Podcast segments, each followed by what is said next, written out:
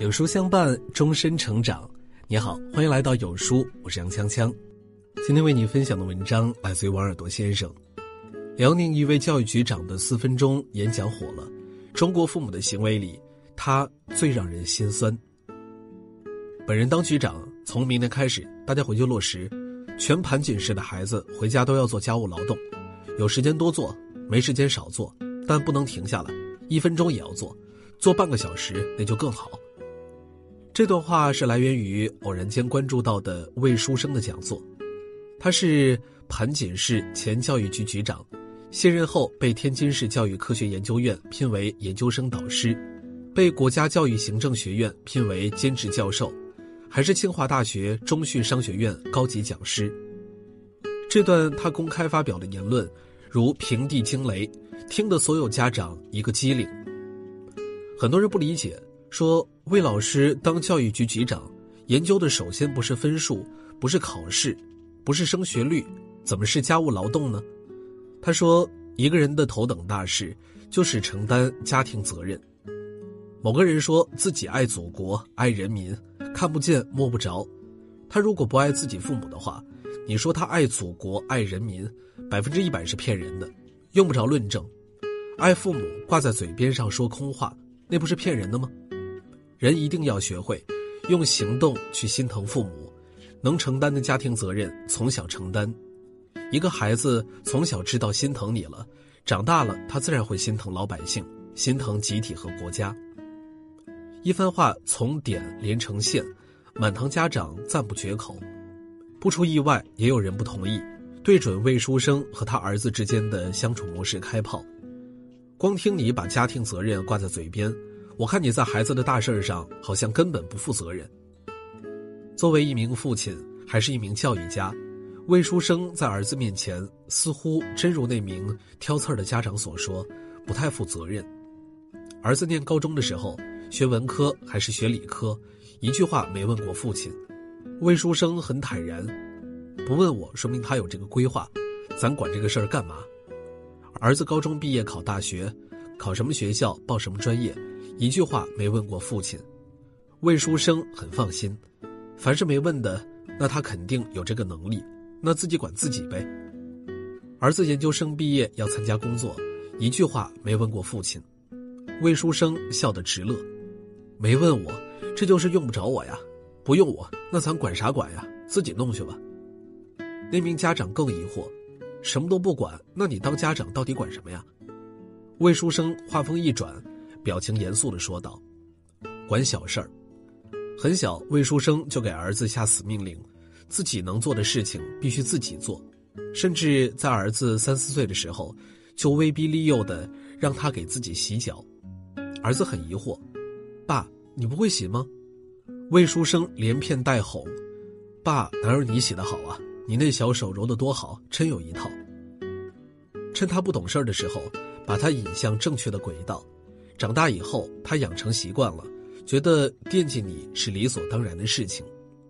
他和儿子出门，如果只有一个包，那一定是儿子抢着背；两个包，儿子就一手靠一个。有一次三个包，魏书生想着这回儿子肯定拿不了了，便打算自己背。结果儿子抢过去背起一个，左右手各拎一个，大步流星地走在前面，显示自己长大了，成熟了。魏书生说：“既然孩子都觉得自己成熟了，咱一个当家长的干什么呢？非得抢过来替他背吗？”我就在后面空着手欣赏他的成熟，也是品尝自己的教育成果。说实话，我被魏老师的这句欣赏他的成熟感动到了。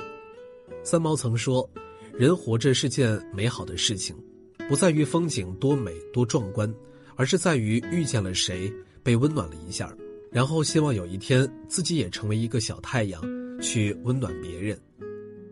仔细想想，父母子女的关系也是如此。可中国父母最大的失败，就是从小剥夺了孩子走向成熟的权利，然后自己付出全部，养出的却是一匹匹白眼狼。还记得前段时间武汉狂踹母亲六脚的小女孩吗？母亲在前面拖着两个行李箱，背着两个包。还提着两个大袋子，却被身后双手插兜、悠哉悠哉的十多岁女儿推搡、脚踹，大声的辱骂。女儿趾高气扬，母亲畏畏缩缩，打不还手，骂不还口。旁观者看不下去，威胁小姑娘：“再打就报警。”一直闪躲的母亲却站出来拦着，安慰发脾气的女儿：“没事了，没事了，别生气。”还有一位妈妈为了劝任性的儿子去上学，扑通一下面对着儿子直直的跪了下去，而他的儿子翘着二郎腿靠在椅子上，悠哉的玩手机，不顾长跪了一个小时的生母，还把妈妈下跪的样子拍照发了朋友圈，配文开心每一天。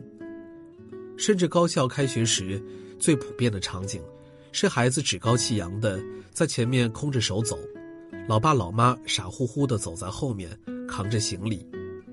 就像魏书生所说的：“你最悲惨的不是累着了你自己，而是惯出了逆子这颗心。他从小一点都不知道心疼你，他怎么可能心疼更多的人呢？没有血缘关系的人，他更不知道心疼了。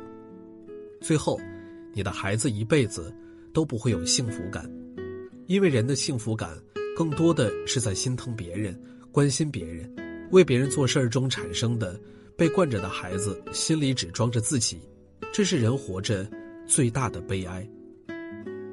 四分钟的视频内容，魏教授如是总结：大家千万别小看做家务劳动这件事儿，全中国的学生如果天天做家务，都知道心疼父母。你试试看，社会风气不一样。老师们，特别是从小知道心疼父母。承担家庭责任的孩子，你想让他学习不努力，都是不可能的事情。这是规律，这是问题的根。教育的最终目的，不是培养出一座孤岛，别让那些毫无保留的给予，架空了孩子的心。其实，在看了魏教授的视频之后，我一直在想，父母的终极使命是培养出怎样的孩子呢？俞敏洪曾说：“中国的孩子。”被给予的过多了，被给予的习惯了，以至于他把被给予当做理所当然的事情，当做天经地义的事情。当不再被给予的时候，就会感受到巨大的痛苦。不懂感恩的孩子，喝着父母的血，赚着自私自利的快乐，不懂得为亲情回馈一丝一毫，可以说是全无良知。这样的孩子，长大后不过是精致的利己主义者。为了自己的利益，可以牺牲掉周遭的一切。一个只顾自己的人，即使混出点出息，你能指望他为家庭带来什么呢？又能为社会带来什么呢？家庭里不缺门门功课考第一的优等生，缺的是懂得体谅和关心父母，为他们盛晚饭、捏捏背的孩子。社会上也不缺肩负大任的栋梁，缺的是懂回馈、拥有责任感。和健全人格的有德之才。容忍与自由当中，胡适有一段话说的非常的好：我们糊里糊涂的替社会上添了一个人，这个人将来一生的苦乐祸，这个人将来在社会上的功罪，我们应该负一部分的责任。说的偏激一点我们生一个儿子，就好比替他种下了祸根，又替社会种下了祸根。他也许养成了坏习惯。做一个短命浪子，他也许更堕落下去，做一个军阀派的走狗。所以我们教他养他，只是我们自己减轻罪过的法子，只是我们种下祸根之后自己补过弥缝的法子。我们的孩子不是我们的孩子，而是社会的孩子。父母的终极使命，都是从小让孩子独立、自信、懂得感恩、善良、谦逊、有教养。是让孩子触及到了父母给予的温暖之后，自己也成为一个小太阳，去温暖别人。十年前，重庆棒棒冉光辉赤裸上身，一只手扶着肩上扛着的货，一只手牵着儿子冉俊超的照片红遍了网络，人们被他肩上扛着家庭，手中牵着未来的坚韧所感染。十年后。冉光辉脸上多了不少皱纹，儿子冉俊超从幼童长成了少年，他把父亲的辛苦放在心里，爸爸凭自己的力气能力为他扛出了一片天，而他自己也想努力学习，取得好成绩，来安慰爸爸的辛苦。在班里当了班长的冉俊超，每天下课回家，都会给在外辛苦劳作的父母做一桌饭菜。今年过年，他还给父亲写了一封信，录了一段视频，当做新年的礼物。生活其实没有那么困难，不需要你去那么拼命，我可以跟你们分担一切，但是你不一定非要一个人去承担那个压力，我可以跟你一起，爸爸。我非常感谢你用扛货扛来的钱养育了我十四年，我现在很想对你说一句：“爸爸，我爱你。”美国心理学家威廉·詹姆士说：“播下一个行动，收获一种习惯；播下一种习惯，收获一种性格；播下一种性格，收获一种命运。所有的互动都是双向的。你给孩子最好的宠爱，就是教他学会做人。”知恩感恩，不忘根，不忘本。